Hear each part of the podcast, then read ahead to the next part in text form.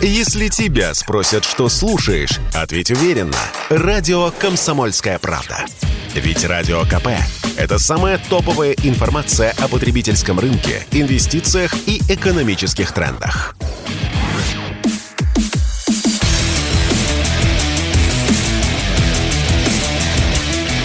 Программа с непримиримой позицией. Утренний Мардан. И снова здравствуйте, и снова в эфире радио «Комсомольская правда». Я Сергей Мардан. Трансляции на YouTube-канале Мардан 2.0. И, соответственно, подписывайтесь на телеграм-канал Мардан. Александр Казаков к нам присоединяется. Телеграм-канал Казаков, если я не ошибаюсь. Александр Юрьевич, здрасте. Так, что-то у нас со звуком. Так, плохо вас слышно. Сейчас перенастроим одну секундочку. Давайте переподключимся. Минутку. Еще раз анонсирую.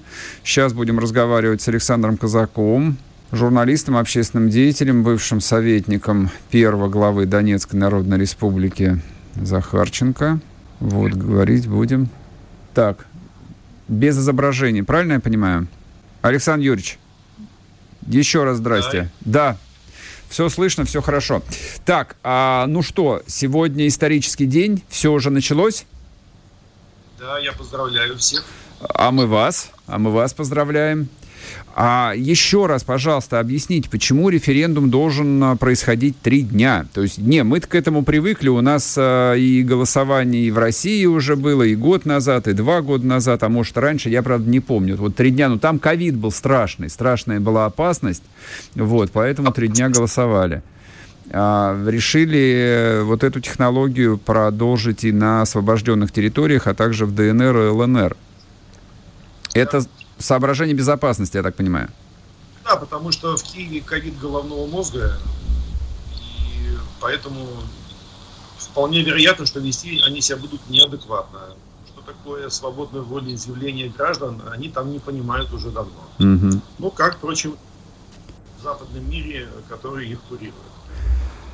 А, кстати... Поэтому да, это а, скажите, пожалуйста, а, во-первых, что сегодня происходит на фронте? Обстреливают ли Донецк? Ну, мы понимаем, что Донецк обстреливают каждый день, но вот сегодня же день такой особенный, он и для хохлов особенный. Просто вот, а, честно говоря, интересно, вот какая реакция, то есть степень невменяемости, э, какая там в Киеве? Так, значит, во-первых, я еще раз скажу, что первые дни до 27 числа голосование будет э, под, подворовое. То есть э, э, специальные группы будут ходить по дворам э, с урнами и предлагать людям проголосовать э, во дворах около домов, чтобы не собираться около избирательных участков. Угу. Э, вот ровно по, по той причине, что, как мы как-то уже говорили, сидя с вами, что там сидит в Киеве кровавая бешеная собака – и э, скопление людей на территории Донецка, Луганска, Херсона и Запорожья, Запорожской области бывшей, да, без города Запорожья, вызывает там какие-то очень странные чувства. Нажать, нажать на гашетку и чего-нибудь по людям выстрелить. Mm-hmm. Но при, при этом 27 числа, я абсолютно уверен, люди все равно на избирательном участке, по крайней мере, могу это говорить за Донецк и Луганск.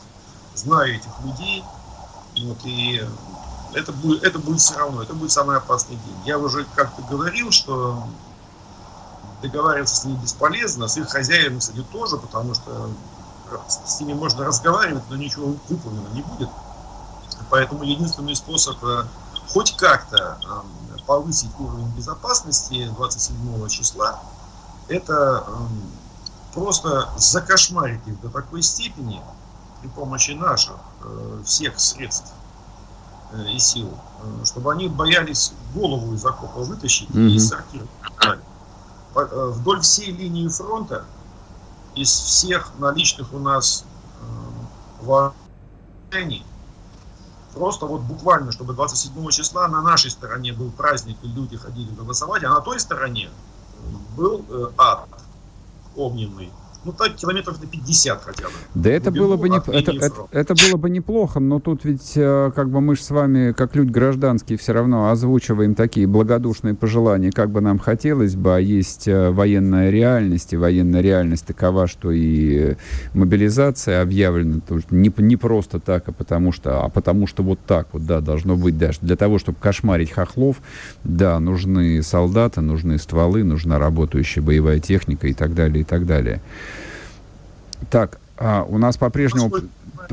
Александрович, просто по-прежнему проблемы со звуком. Вот коллеги мне подсказывают, что надо вас переподключить, потому что в радиоэфире очень плохо идет. Давай, давайте вот мы еще раз а, вас прервем, переподключимся и продолжим тогда разговор. Александр Казаков а, с нами на связи, вот с некоторыми техническими проблемами. Извините, пожалуйста, так э, иногда бывает. А я пока два слова еще скажу, но я же обещал возвращаться к мобилизации. А, на мой взгляд, что сегодня должно быть прояснено, ну, я, по крайней мере, на это рассчитываю, это вот некоторая сумятица и разноголосица. Вот русский язык прекрасный, дает такое количество всяческих слов, метафор, которые описывают то, что называют словом «бардак». А вот за, только за вчерашний день прозвучала информация про единоразовую выплату. Якутия пообещала, по-моему, 500 тысяч выплачивать всем, а, значит, а, кого мобилизуют. А, Тула по 100 тысяч рублей. То есть бедная, бедная Тула. Да, небогатый регион, кстати. Бывал я там. А, то есть, да, там большая военная промышленность, там и воинские части. Но город все равно не такой, не жирный, не жирный. Да, и Москва, в общем, как так странно прозвучало, 50 тысяч пообещали. Нет, там много чего еще, там всяческие выплаты по ранению и так далее. Но хотелось бы какой-то унификации. Так, возвращаемся к Александру Казакову пробуем еще раз. Александр Юрьевич, еще раз здравствуйте и снова рады. Еще раз, еще раз вас приветствую. А вопрос, который задавался в чате и вчера, и сегодня по поводу Харьковской области, откуда мы ушли. А, вы как думаете, вот я понимаю, что сегодня день такой торжественный, и вроде бы как э, не хочется, с одной стороны, про горькие вещи говорить, но я вчера э, вот пообщался с людьми, у кого родня там осталась в Балаклее, вот, и ужасы, которые там люди рассказывают, ну, даже, даже, если, даже если половина этих ужасов правда, то, в общем, это что-то невероятное. А ваше мнение, мы с вами увидим а, референдумы, которые будут проходить на территории Харьковской области? Да, однозначно. Прогноз? Когда? Имеет смысл вообще говорить э, вот сейчас, после семи месяцев тяжелой военной кампании, а, но вот определять какие-то сроки, как это будет происходить или нет? Ну, смотрите, эм, что касается сроков. Да. Кстати, сегодня в сводках Генштаба противника указано, что под э, Купинском э, российские войска ведут наступательные бои. Угу. Ну, так, к слову. А, значит, что касается сроков, значит, э, сроки берутся вообще-то откуда? Ну, есть несколько внешних повесток, которые могут э, стать основой для того, чтобы диктовать э, военным сроки. Угу. Ну, одна это политическая повестка, да, ну, у нас там впереди голосование в Америке, у нас там G20, у нас там и так далее, да. Ну, слава богу, мы к собственным праздникам не привязываемся, как в былые времена, слава богу. Вот. И более того, политическое руководство не торопит никуда армию. Вот а, от чего даже наши настоящие противники на Западе фонареют, они тоже привыкли, что им задают сроки. Угу. Вот. У, нас сроков, у нас поставлена задача конечная. Вот, и сроки никто не задает. Вот, это как бы, политическая повестка. Другая повестка, которая может, может диктовать сроки, это метеоповестка. Потому что была весна, лето, наступила осень, впереди зима, это особые климатические условия, причем, скажем, в Харьковской области и в Херсонской они очень, очень даже разные, эм, поскольку э, боевые действия связаны с передвижением техники, соответственно, э, особенно там, но э, в определенные периоды временные, да, скажем, по, по полям по черноземам, тем более техника там не ходит mm-hmm. вообще. То есть это война по дорогам, то, что называется. Война по дорогам это очень, это очень опасно, потому что они все пристрелены с обеих сторон. Вот, вот это, это тоже за какие-то задают сроки. То есть, значит, ждать, пока замерзнет земля. Но она в Харькове замерзнет быстрее, понятно. В Херсоне позже, может и не замерзнет. Вот, поэтому есть разные внешние повестки. Вот э, к политической повестке, насколько я понимаю, мы, слава богу, опять же, не привязаны, и, и, и никто нас не привязывает. Вот. Э, что касается как бы метеоповестки, то да, ее обязательно надо, конечно, учитывать. Почему и говорят многие э, эксперты, что у нас будет очень жаркий октябрь, а в ноябре, начале декабря будет определенное затишье именно из-за того, что будет распутиться и дожди, очень вязкий грунт везде. Угу.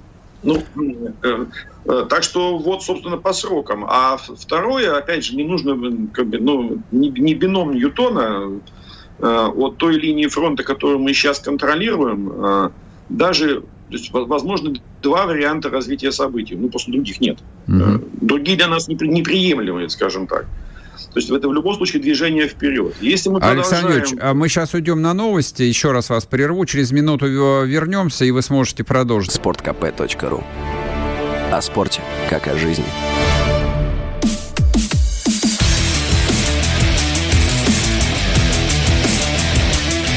Программа с непримиримой позицией. Утренний Мардан.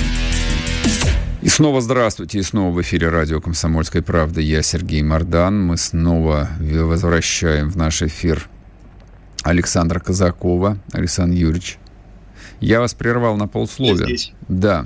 А, ну да, на полусловие. Значит, ну, смотрите, это, для этого не нужно быть э, как бы гением для того, чтобы понять, э, как может развиваться специальная военная операция, а мы остались в режиме специальной военной операции, несмотря на частичную мобилизацию. Эм, э, то есть это либо освобождение Донецкой Народной Республики, выход прямо по прямой на запад в сторону Днепропетровска, это называется оперативный простор – Угу.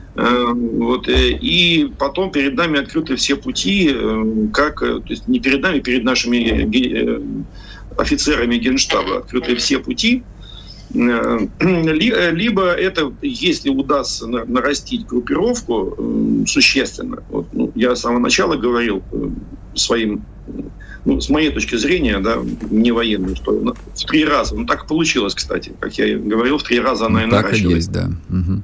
Значит, э, и э, ну, при таких обстоятельствах, по мнению наших военных, с которыми мне удалось поговорить последние дни буквально, возможно даже наступление по всему фронту, потому что э, у противника э, как бы концентрация войск на э, линии фронта ну, не, не такая же, как у нас. Вот. Но она тоже растянута на полторы тысячи километров. Ведь э, все их частичные успехи связаны с тем, что они смогли подтянуть резервы, сконцентрировать силы на одном локальном, очень маленьком участке. Вот, ну, можно сделать то же самое. И если они говорят, что ну, э, им до, Херсона рукой подать, так и нам до Николаева рукой подать тоже. Вот, поэтому там, возможно, только два варианта. Либо мы через центральную часть, через центральный фронт выходим на оперативный простор, либо мы работаем по флангам. Соответственно, это либо, либо Николаев, э, Приднестровье, либо Харьковская область и Харьков. Вот, э, потому что большие города нужно брать э, большими силами, не так, как мы делали это в Мариуполе. Вот, и теперь эти большие силы у нас будут. Их можно будет сконцентрировать на одном конкретном участке для того, чтобы именно брать большие города. Вот, я, я полагаю, что частичная мобилизация, которая началась, э, разумеется, то есть, ну вот, иначе она бы и не проводилась. Э, она, она э, идет для того, чтобы мы смогли интенсифицировать наступательные действия. Именно так. Потому что у нас как бы сейчас все говорят о том, что мы должны насытить оборону. Mm-hmm. Вот, мне кажется, что это не так. Почему-то вот из того, что было за все эти месяцы, и из моих как бы, знаний, мне кажется, что это делается не для того, потому что по-прежнему перед нами стоит задача сломить сопротивление даже не на полях сражений, а психологически сломить сопротивление противника и э, вынудить его сдаться. Ну, мне, мне кажется, это вот в рамках такой э, социальной психотерапии э, очень неудачной. Но то, что вчера вот э, первые комментарии были даны, да, и потому что будут призывать только с боевым опытом, вот, и прозвучали комментарии тоже, в общем, достаточно официальных лиц о том, что это чтобы, нас, чтобы насытить оборону, а там, ну, соответственно, вот обеспечить глубину, для того, чтобы люди просто не, не начинали сразу беспокоиться. Но мне кажется, это ошибка. Вот мне кажется, что ну, нужно сразу вот э, людям говорить то, как есть, а не пытаться там по-прежнему их воспринимать за детей малых. Вот там обмани ребенка, да, и, а дальше он ну, будет взрослый, поймет, что это ради его блага. Это ерунда какая-то все. Ну, а, ну, Сергей, знаете, мы эту ошибку совершаем за последние месяцы регулярно. Это мы правда, э, да. Это сами правда. порождаем ложные ожидания, потом сталкиваемся с разочарованием. Угу. Вот, с одной стороны, конечно, речь не идет о том, что как 7 э, ноября 1941 года э, наши солдаты с Красной площади идут сразу под, на подмосковные поля сражений, благо они уже были под Москвой. Вот, а с другой стороны, э, технологически, из того, что уже было сказано профессионалами даже в публичном пространстве, то есть не, поли, не политиками, а военными, да, Э, речь идет о том, что э, те, кто будут призваны э, с боевым опытом, это Сирия, Грузия, Чечня и так далее, угу. ну, внешние, другие внешние конфликты, которые тоже были. Вот, эти люди при минимальном времени наслаживания отправляются на фронт сразу. Эм, что касается э, остальных из первой волны, то они э, скорее будут замещать те части контрактников, которые сейчас находятся в глубине, э, в глубине России и выполняют те или иные функции. Также вдоль границ поскольку э, если у них есть боевой опыт, они могут заместить в том числе пограничников, которые, между прочим, неоднократно публично обращались к Верховному главнокомандующему. Я у себя в телеграм-канале давал их обращения, угу. что мы-то боевые офицеры и солдаты, нас освободите от этих обязанностей, и мы пойдем сразу на фронт. Потому что, ну, ну, ну, то есть есть э, есть кого заместить, кто сразу отправится на линию фронта и усилит нашу группировку. Эм, и ну, если у нас 300 тысяч сухопутные войска, то ну, 100-120 тысяч можно замещать угу. из первой волны э, теми, у кого есть ну, вот те параметры, которые были названы. Поэтому я тоже считаю, что когда вот говорят, что там месяц, два, три подготовки, нет. Э, я думаю, там максимум две недели, и уже начнется усиление нашей группировки. Вот, и, соответственно, можно будет решать другие задачи. В том числе э, и в Харьковской области, то, с чего, Сергей, вы начали, для меня это тоже большая боль, потому что я там бывал. Угу. И общался с людьми, в том числе и фотографировался, и снималось это на камеру. И я личную ответственность чувствую за это. Тяжелая ноша. Вот. И я, я думаю, что в Харьковской области наше э, теперь уже контрнаступление, э, то есть спасти э, всех, кого можно спасти, отомстить за тех, кто, кого спасти не удалось. Да, абсолютно верно, согласен. Вот, а, а что и тут я ожидаю. А что касается, у нас еще много времени, я по поводу референдума хотел бы несколько вещей сказать. Позволите? Да, да, конечно. Э, смотрите, у нас э, отношение к этому референдуму ну, не совсем, недостаточно глубокое, скажем так. Э, для того, чтобы оценить глубину изменений, причем изменений геополитических на мировом уровне, достаточно вспомнить, что сравнительно недавно мы принимали э, поправки Конституции. Тогда как бы еще все гундели, зачем? Но среди этих поправок есть одна, которая непосредственно касается нашей теперешней истории.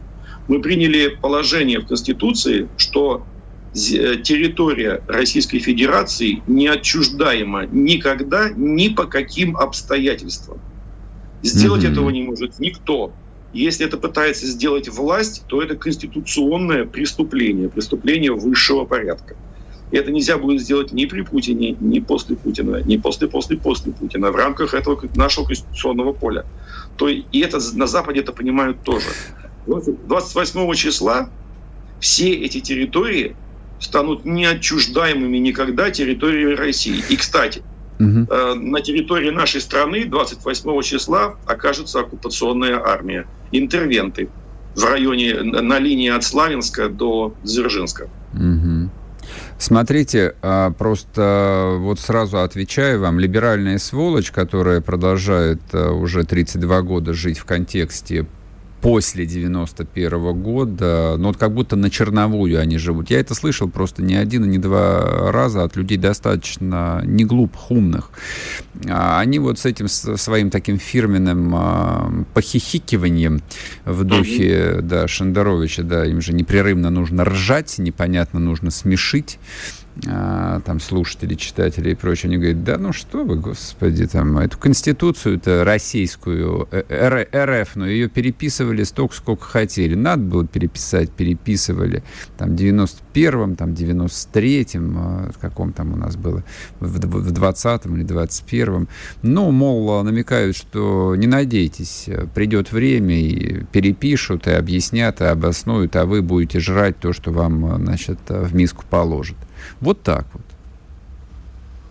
Ну, ну, Сергей, у них работа такая. Я не про тех, не про наших а, профессиональных предателей, потомственных генетических предателей. Я говорю про отношения Запада. Я же понимаю, что это в том числе и отношения западных элит, которые тоже живут в контексте 91 -го года и уверены в том, что 91 был навсегда, а вот то, что происходит сейчас, это не более чем сбой.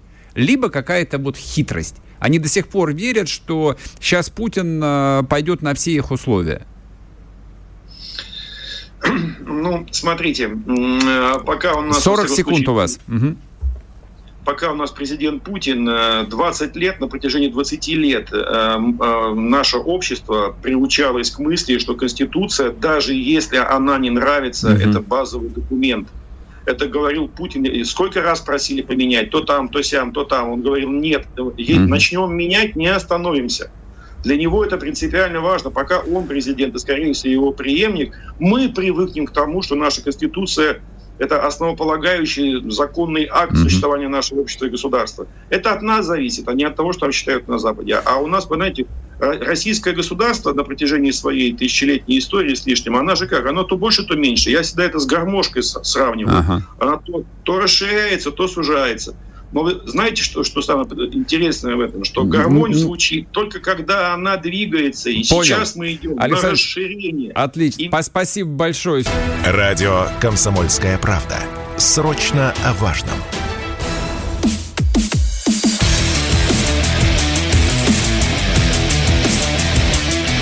Программа с непримиримой позицией. Утренний Мардан. И снова здравствуйте, и снова в эфире радио «Комсомольская правда». Я Сергей Мардан, к нам присоединяется политик Олег Царев. Олег Анатольевич, здрасте. Здравствуйте. И вас я поздравляю. Я всех поздравляю теперь с историческим днем. Да, правильно. Мы долго к этому шли. Вы, где, вы где голосуете? Сейчас я не голосую. Я не житель ни Херсонска, ни Запорожска, ни Донбасса. Расскажите, пожалуйста, как это будет происходить? Ну, я так понимаю, что основа это обход дворов и домов. Угу. С, с урнами для голосования. О. Это правильно, потому что э, избирательные участки были бы целями. законными целями, да, законными mm в кавычках, целями Понятно. для для обстрелов. А я про другое, на самом деле, вас спросил. Не про то, как будет проходить э, технически сам референдум, а что будет дальше. Итак, три дня референдум, потом. Вот а, ваша версия грядущих исторических великих событий, как они будут описаны в учебнике. Ну, вот смотрите, читая вопросы. В Запорожской и Херсонской областях вопрос звучит так. Поддерживаете ли вы выход из состава Украины – запятая образование области как самостоятельного государства и вхождение в состав России. Здесь э, нет слова как субъекта, федерального субъекта, на правах субъекта Российской Федерации. То есть это дает возможность, в общем-то, принимать разные решения. Это Но, что значит? Вот, например, э, я обращаю внимание на такие вещи, потому что я занимался тем, что формулировал вопросы для Донецкого и Луганского референдума. И они, во-первых, они были разные, когда я занимался э, референдумом э, на Донбассе. Мне, надо, мне пришлось их унифицировать, и вопросы были поставлены так, что, поверьте, каждое слово играет большое значение. Mm-hmm. Вот. Э, вот в Донецке, в Луганске голосуете, голосуются э, другие вопросы. Вызов вхождения в состав России на правах субъекта федерации. А почему раз, там, разница? Объясните там, нам сразу. Там э, нет, э, там нет вопроса о том, что об образовании самостоятельного. Они и так, государство, да, Россия их признала. Потому да. что в свое время эту, эту первую часть опроса мы провели референдум, mm-hmm. и благополучно, в общем-то, он прошел, и люди проголосовали. Сейчас. Но в данном случае по территориям Запорожской и Херсонской области можно образовывать отдельный общий субъект и сливать его в один. Можно присоединять Крыму, mm-hmm. можно что угодно. А, понял, идея ясна. А вот какой вопрос а, обсуждался вчера, он звучал, и я хотел бы его обсудить с вами. Итак, возвращаемся в контекст мобилизации. А люди задают вопросы.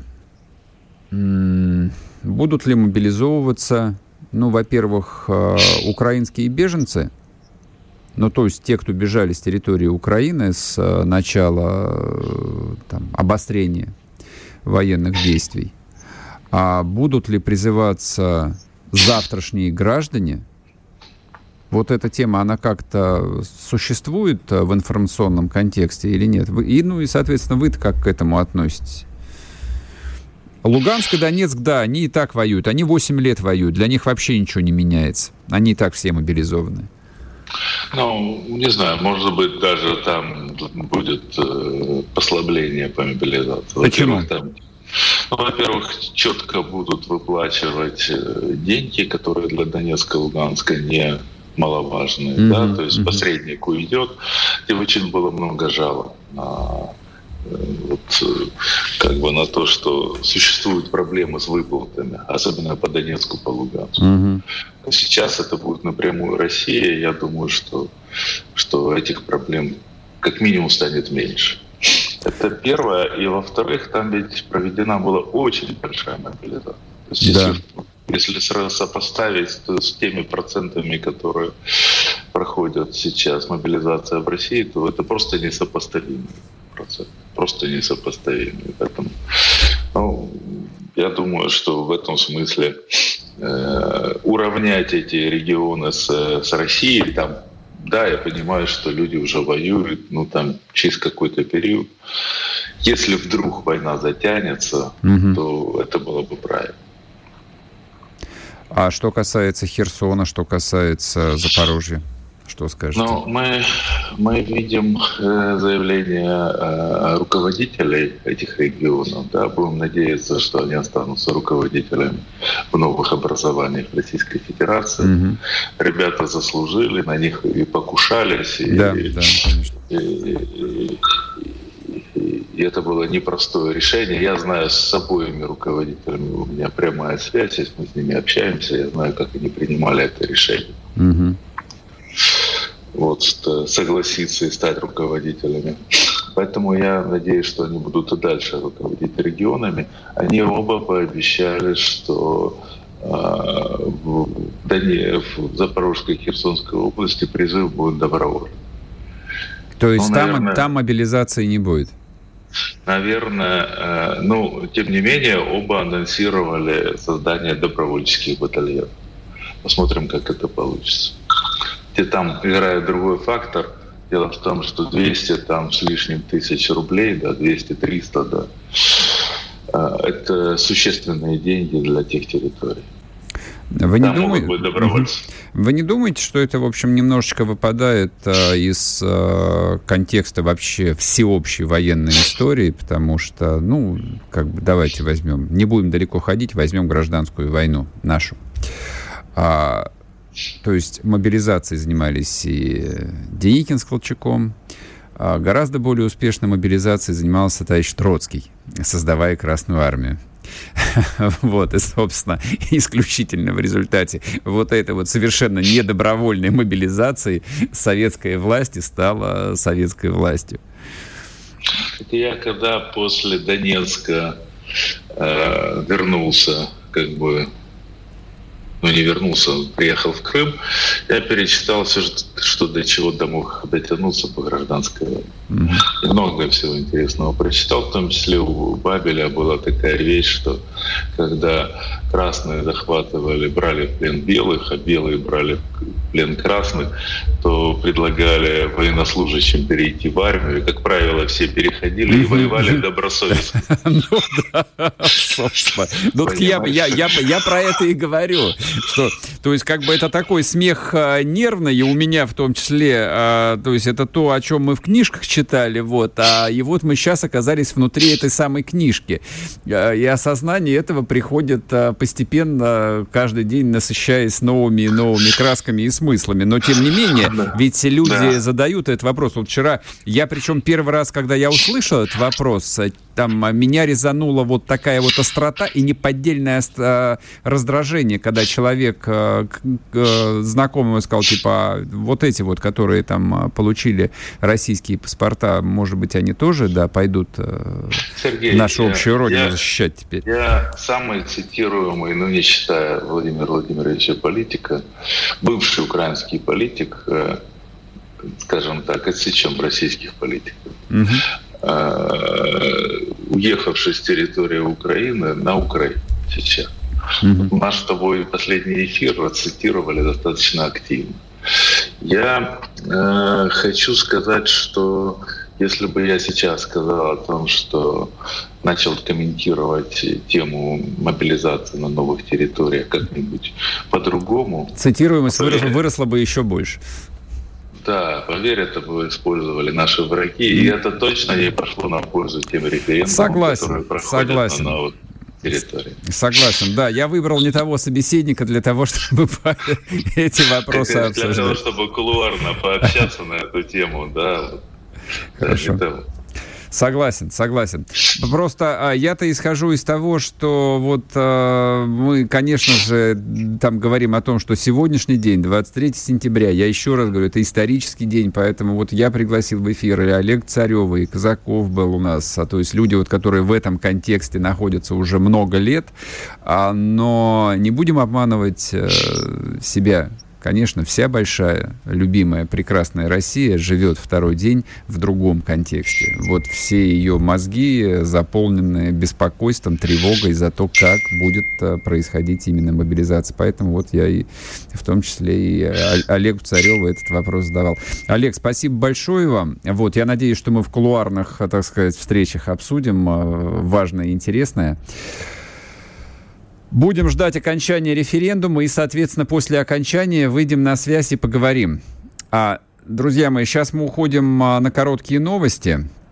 А, и после новостей а, тогда в оставшиеся в оставшуюся часть программы у нас будет еще 11 минут. Как и обещал, а, мы обсудим а, все собственно, ключевые моменты по мобилизации, как она проходит, где она проходит, какие там самые последние комментарии официальные лица даны. Вот, вот сейчас, да, ровно тот самый момент, когда нужно быть очень аккуратным в той информации, которую там ты выдаешь а, там, в информационное пространство, потому что, ну, цена там колоссально, высочайшая цена, да, это то, что всех беспокоит. Поговорим, не уходите. Радио «Комсомольская правда». Никаких фейков, только правда.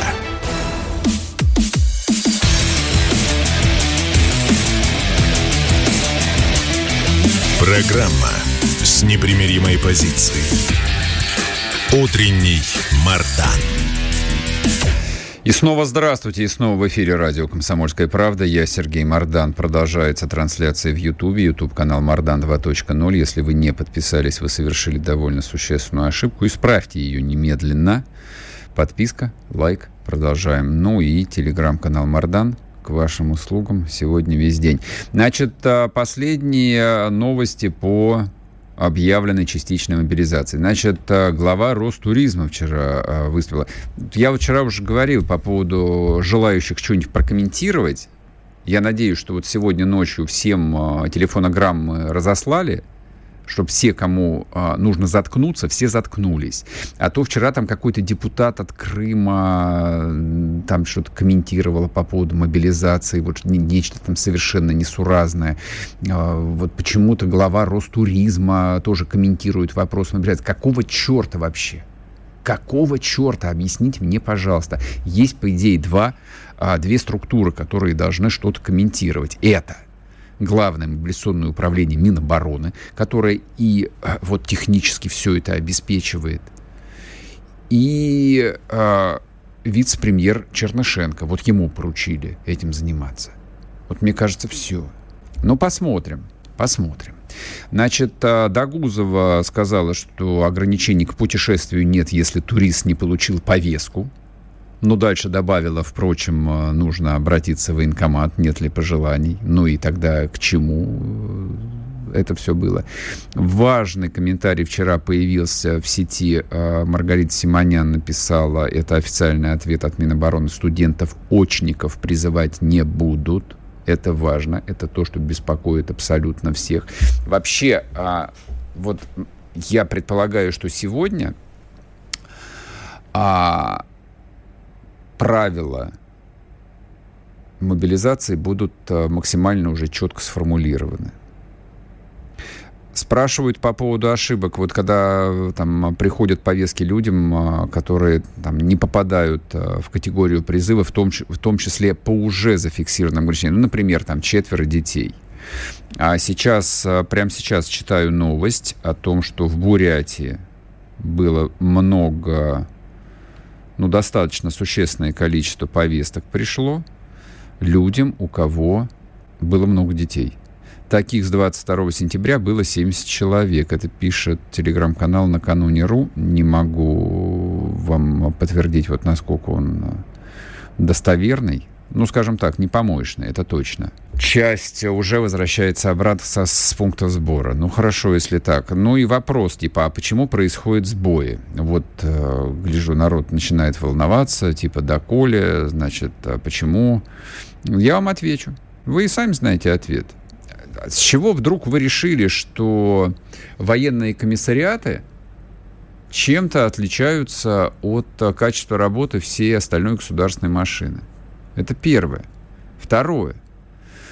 А военные комиссариаты а, современные принципиально отличаются от тех военных комиссариатов, которые, допустим, я помню по своей юности, вот через которые меня призывали на службу в армию. Там работала большая машина, которая обеспечивала а, постоянный два раза в год весенний-осенний призыв на службу в армию миллионов людей, миллионов, в стране реально действовала всеобщая воинская обязанность. За исключением, понятным, в армии служили все.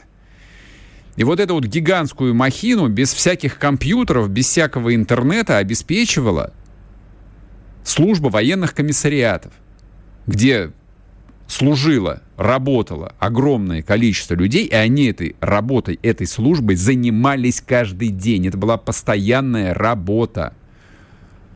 Когда я увидел современный военный комиссариат, это было, ну сколько, 4 года назад, вблизи, я испытал некоторый культурный шок. Это сильно отличалось от того, что я помнил а, со времен своей а, юности так, в общем, как-то что-то один, там, два человека, никого нету, да и призывников два инвалида. Ну, поэтому и сбои. А теперь все по-другому. И, видимо, в том числе будут решаться вопросы увеличения штатного состава и военных комиссариатов, и обновления, ну, всего, чего положено. Всего, чего положено. Все, что там должно быть. Потому что в этом контексте, видимо, ну, ведь что видимо, это очевидно уже, мы надолго. То есть призвать на военную службу 300 тысяч человек – это гигантская задача. Насколько надолго там люди будут призываться, пока что комментариев тоже нет. Я думаю, что сегодня будут даны некие разъяснения. Но вообще все необходимые разъяснения на 100%, вот я бы дал бы 100% вероятности, будут до понедельника сформулированы все принципиальные вопросы по продолжительности службы, по денежному довольствию, по социальным гарантиям. Все это будет унифицировано, а это должно быть, на мой взгляд, унифицировано. Не дело, когда а, регионы начинают тут состязаться, кто кому сколько денег выделит. Все, проехали. Вот этот вот этап, такой вялый очень, неубедительный, с набором добровольцев, он закончен. И, собственно, то, что Верховному пришлось объявить частичную мобилизацию, в том числе вина и региональных руководителей, которые плевать хотели на формирование добровольческих батальонов. Просто забили на это все просто забили. Не обязательно, не нужно, а пронесет, а, в общем, особо не требует, а в KPI у нас не входит, за это не нахлобучит, что напрягаться геморрой. Ну, вот, да. Вот единственная альтернатива. То есть завалили эту часть работы. Ну что ж, да, вот приходится Верховному заниматься самому этим. И это тоже, собственно, вопрос а, качества работы машины государственной. Вот на уровне регионов. Не потому, что она плохая, подчеркиваю, нет. Потому что она существовала до 21 числа в совершенно другом историческом, политическом контексте. Вообще в другом, который закончился. А в начале следующей недели закончится окончательно и безвозвратно.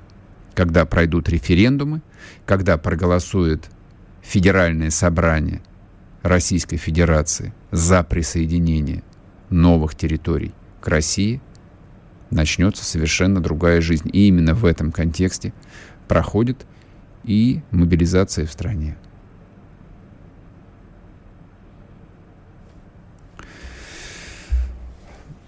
Еще вопрос по поводу брони кто будет получать бронь. Значит, э, профессиональные либералы разгоняют в том числе такой тезис, но вот сразу он вбрасывается и будет, видимо, сейчас э, вот раздуваться электрическими мехами, что сейчас начнется дикая коррупция, будут, значит, покупать белые билеты. И вчера я услышал там, ну, вот совершенно как бы вещь там оскорбительную, циничную.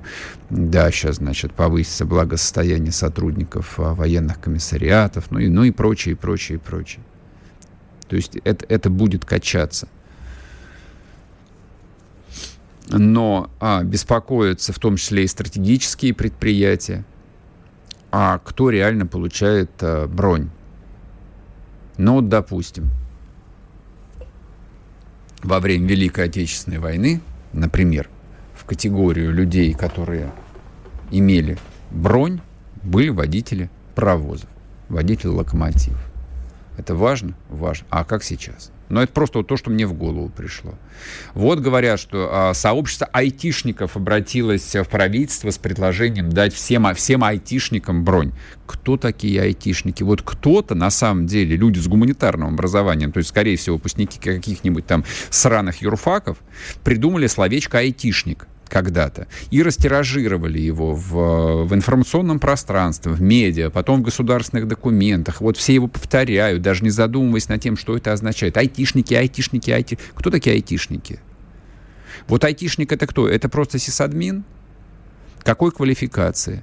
Чем он занимается? Он поддерживает работу двух каких-нибудь кавелых серверов?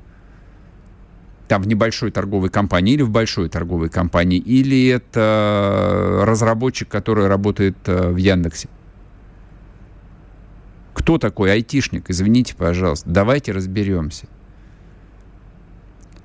Ну, за это как раз я не очень сильно переживаю, потому что увлечение а, правительства цифровизацией, это вот оно очень глубокое. То есть там есть люди, которые а, понимают, вот как эта индустрия устроена, то есть кого действительно вот нужно вот поставить в сторону, сказать, вот этих вот не трогайте, а дайте им а, специальный билет, вот, а желательно представьте их какому-нибудь важному для страны делу, а теперь все вопрос обороны. Теперь все чего не коснись, это все вопрос безопасности. Сельское хозяйство – вопрос безопасности. Пищевая промышленность – вопрос безопасности. Разработка софта там, для бронирования билетов, допустим, вопрос безопасности. Но тоже хотелось получить комментарии. Вот, успеют, не успеют, не знаю. Но, в общем, как бы времени на раскачку нет. Там, с одной стороны, и людей нервировать не надо, а с другой стороны, те, кто занимается призывом, они просто должны вот действовать в четко всем понятных э, коридорах принятия решений. Ну, а в общем и целом нет. Э, то, что происходит, в общем, обнадеживает, честно говоря. Поэтому излишне не беспокойтесь, все будет хорошо.